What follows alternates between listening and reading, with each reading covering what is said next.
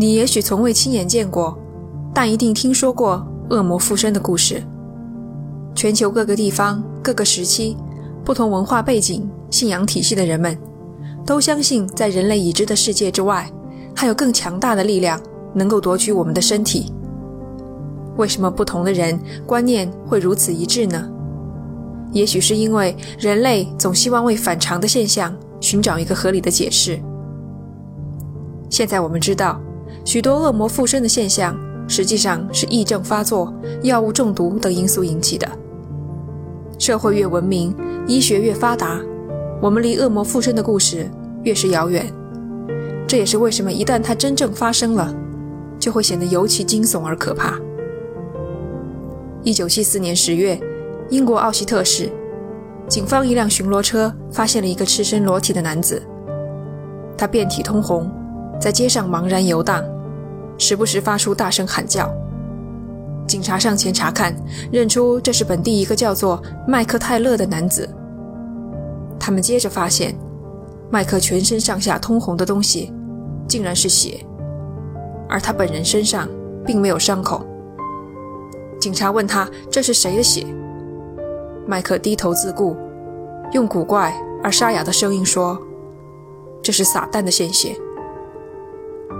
虽然还不知道麦克身上发生了什么事，但他疯疯癫癫的行为正像是被附身了。但我想请你们等一下，等到听完这期节目再做结论。这里是奇谈第四期：疯狂、暴怒、谋杀。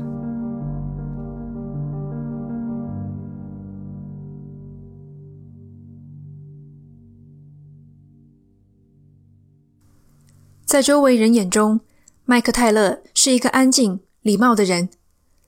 麦克和妻子克里斯汀结婚十几年，依旧把他宠上了天。夫妇俩有五个儿子，克里斯汀还有一条贵宾犬。麦克常开玩笑说自己在家的地位还不如狗。麦克生活幸福，唯一的困扰是他的背痛。由于背部受过伤，麦克常年被疼痛困扰。背痛还会影响睡眠，使他出现轻微抑郁的症状。热情的邻居知道麦克的身体状况，向他推荐自己参加的教会，说在这个教会可以找到内心的安宁。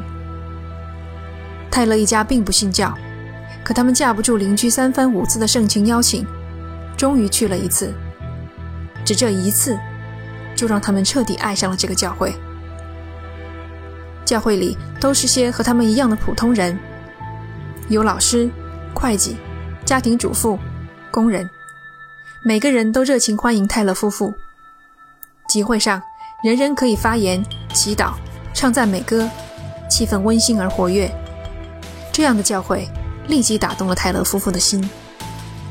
最后一个让他们决定信教的因素，是这个教会的传教士玛丽·罗宾逊。玛丽积极主动，就在泰勒夫妇参加的首次集会上，成功说服二人成为信徒。诚如邻居所言，泰勒夫妇在这里找到了内心的安宁。两个人很快成为了教会的积极分子，他们甚至将自家开辟为集会场所。这对新入教的夫妇得到了玛丽的看重，两人之中又特别关注麦克。玛丽和麦克花很多时间单独在一起，尽管他们做的都是和宗教有关的事情，但渐渐的，麦克发现他对这名年轻漂亮的传教士产生了男女之情。这种感觉无疑是危险的。麦克是有妇之夫，玛丽是传教士，关键是他们过于亲密的关系让克里斯汀起了疑心。与此同时，另一件可怕的事情发生了。一天晚上，泰勒夫妇家教会活动一如既往的进行，直到一名教友在祈祷时忽然哭了出来。这名教友饱受抑郁症的困扰，今晚终于支撑不住了。可是，玛丽不曾问一句他为什么哭，也没有带领众人为他祈祷。相反，他只看到这个人在祈祷期间情绪失控。玛丽想都不想就下结论：这名教友被恶魔附身了。据玛丽自己回忆说，她当时感觉到体内圣灵的存在，因而身体剧烈颤抖。她走到教友面前，将手放在他的身上，用没人听懂的语言大声祈祷，以这种方式直接和神对话，驱逐恶魔。而在众人看来，他如同癫痫发作的疯子，十根手指插进别人的身体，声嘶力竭地喊叫。教友激烈反抗，大声斥责玛丽。拼命想摆脱他的控制，越是反抗，玛丽抓得越紧，喊得越大声，好像真的在与恶魔交战。在场包括泰勒夫妇在内的所有人都惊呆了，如此疯狂的事情就发生在自己家里，这深深刺激了夫妇俩。克里斯汀想让丈夫和玛丽保持距离，她决定向两人摊牌。下一次集会上。克里斯汀说出了他的困扰，他建议给二人留一点空间，让他们自己整理清楚。在自家二楼，麦克向玛丽表白了，玛丽不留情面地拒绝了他。麦克同意让这段不该发生的感情冷却下来。两人叫来克里斯汀和众人，当着大家的面，麦克情绪激昂地说：“我们为主赢得了胜利，奇迹发生了。”我们战胜了激情。然而，众人没有为这奇迹和胜利欢呼，他们出奇的冷淡，整间屋子如死一般寂静。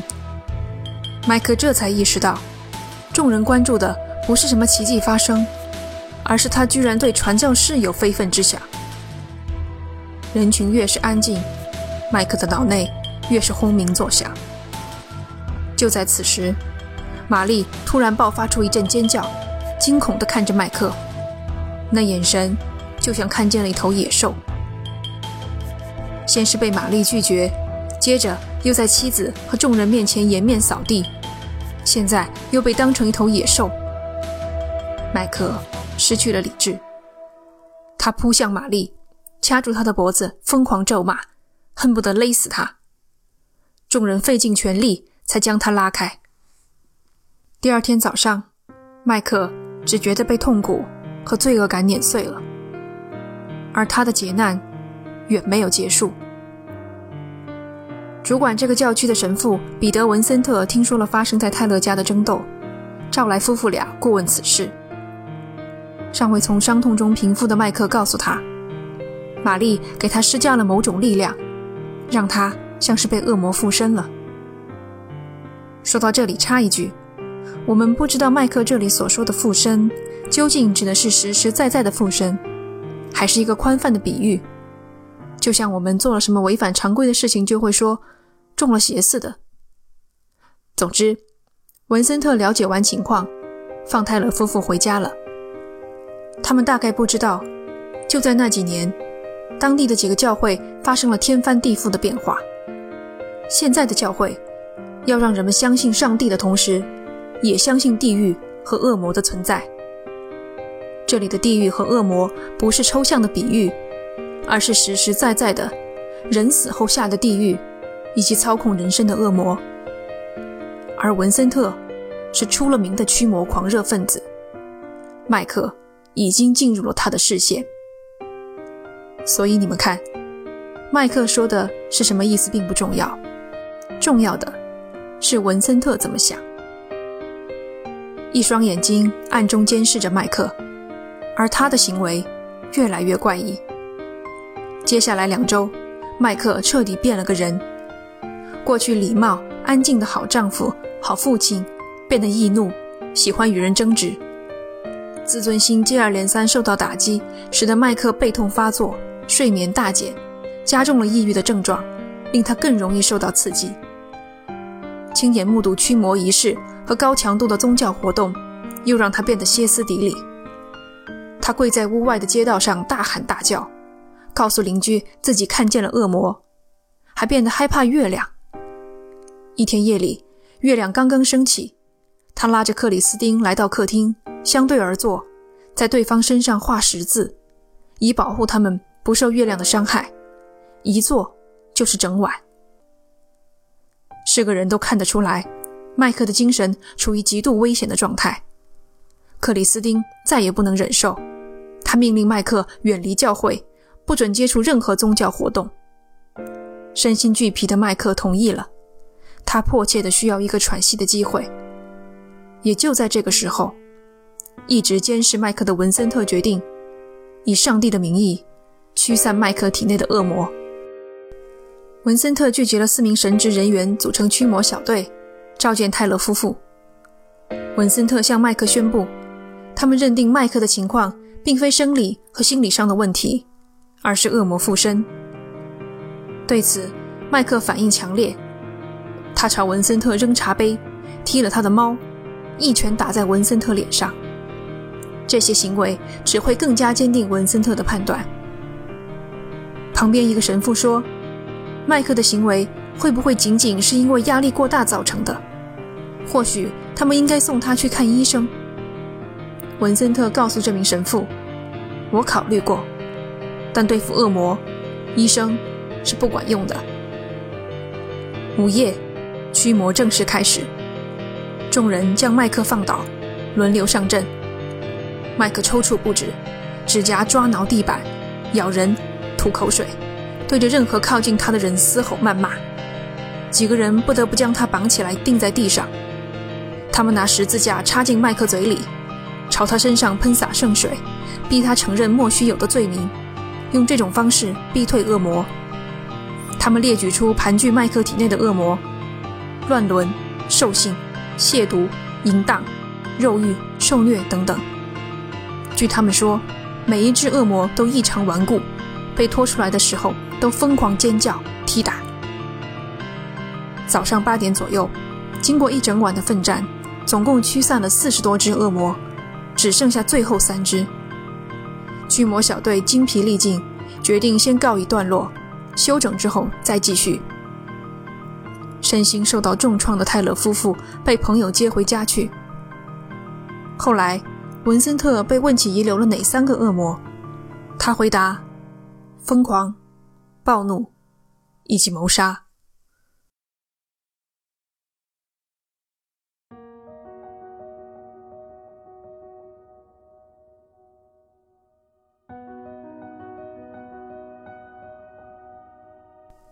让我们把视线转移到节目开头。巡逻车发现了浑身是血的麦克，警察找到他的家里，眼前的场景恐怖至极。墙壁上到处喷溅着鲜血，克里斯汀倒在血泊中，已经死亡。尸体的脸被撕烂，挖去眼珠，舌头被扯了出来。在他血肉模糊的尸体旁边，躺着宠物贵宾犬的尸体。贵宾犬遭到肢解，毛发、牙齿和眼睛都被抠掉。在回家后的两个小时内，麦克亲手杀害了与他相爱十多年的克里斯汀和他们的狗。就从字面的意思理解，只用了两只手。一场驱魔仪式过后，麦克变成了一个真正的恶魔。案件引起了轰动。法院评估了麦克的精神状况，认定他在作案时精神失常，最终判他无罪。法庭上，检察官询问出庭作证的心理医生：“前一夜的驱魔仪式在多大程度上影响了麦克的心理状态，导致凶案的发生？”心理医生回答：“可以说，驱魔仪式是凶案的直接诱因。”你也许很关心那几个实施驱魔仪式的神父，想知道他们的下场如何。我了解，我也想看到真正该为这起悲剧负责的人受到惩罚。然而现实是相反的，文森特在教会的地位没有丝毫动摇，更不用说受到什么处分。他自始至终都坚称麦克确实被恶魔附身，必须实施驱魔。对于心理医生的证词，文森特认为他的结论很奇怪。不过，每个人都会有自己的想法。如果说文森特真的从这件事中吸取了什么教训的话，那就是永远不要留下未完成的工作，驱魔一定要进行到底。作为旁观者，我们可以冷静地整理出麦克一步步走向崩溃的路程。然而，在当事人看来，恶魔附身究竟是因还是果？宗教带来的到底是安宁还是动荡？恐怕已无从知晓。当初，麦克和玛丽间亲密的肢体动作被邻居发现过。麦克承认他爱玛丽，邻居为此感到十分不安。不过麦克说，那是一种宗教意义的爱，这种爱不会伤害到任何人。不知道彻底疯魔、失去记忆的麦克，会不会偶尔想起他曾经说过的这句话？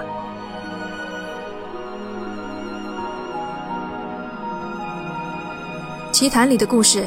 都是历史上真实发生过的事件。如果你喜欢这一期节目，欢迎留言评论，写下你的感想。这里是奇谈，我们下期见。